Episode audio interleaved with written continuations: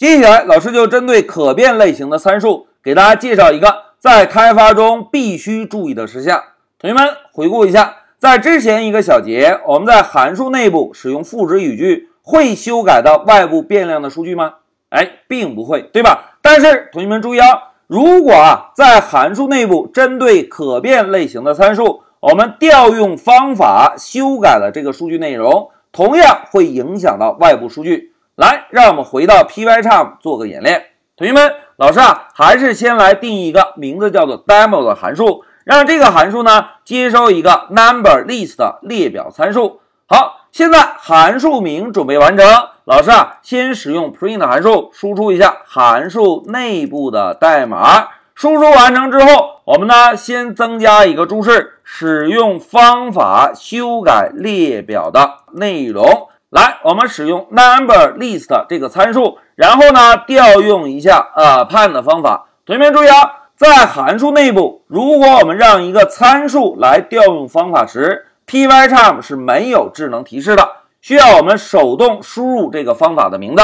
现在老师输入完成啊，就在列表的末尾增加一个数字九。增加完成之后，老师呢同样使用 print 函数。把 number list 这个列表做一个输出，然后再使用 print 函数输出一下函数执行完成。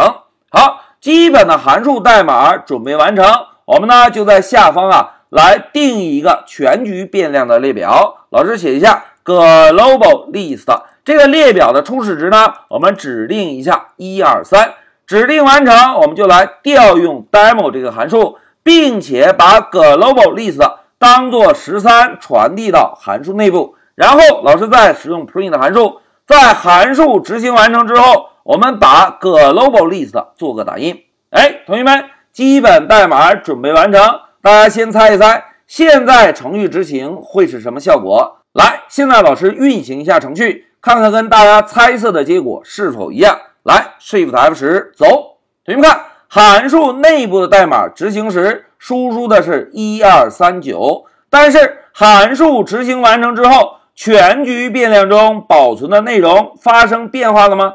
哎，同样发生变化了，对吧？那这是为什么呢？来，在这里啊，老师给大家画一个示意图。同学们看，Python 程序是从上向下执行，对吧？发现函数定义，直接向下寻找，来到第十三行。同学们，第十三行等号右侧。是不是定义了一个列表？列表中保存了一二三三个数字，对吧？然后在等号左边使用了一个 global list 来记录这个列表。老师呢就写一个 global list 这个变量，然后呢把这个变量记录住列表的引用。好，第十三行代码示意完成之后，我们继续向下执行，来到第十四行，同学们。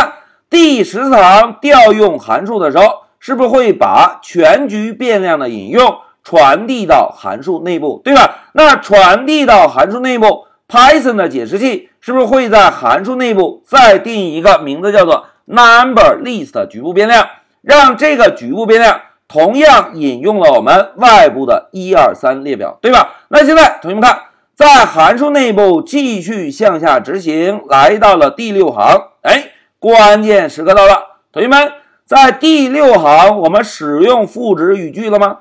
哎，并没有，我们只是让这个列表变量调用了一下 append 的方法，而调用 append 的方法并不会修改这个列表的引用，对吧？只是会在列表的末尾再追加一个数字九，追加完成，我们在打印这个列表时，是不是就可以看到一二三九，对吧？同时，当函数执行完成，返回到主程序中，在第十五行输出全局列表时，同学们看，global list 现在指向的列表内容是什么？哎，同样是一二三九。所以呢，在控制台第十五行代码执行之后，我们同样可以看到一二三九这个列表的输出，对吧？好，通过一个代码的演练，现在让我们回到笔记，同学们。在我们开发中啊，务必要记住哦。如果我们给函数传递的参数类型是一个可变类型，在函数内部，如果使用方法修改这个参数，是会影响到外部数据的。这一点在我们开发的时候格外需要注意，否则经常会产生一个困惑：哎，这个列表的内容并没有修改啊，什么时候变化的呢？哎，变化的关键就在于调用了这个函数之后，在函数内部是使用一个方法对列表的内容进行了修改。好，讲到这里，老师就暂停一下视频。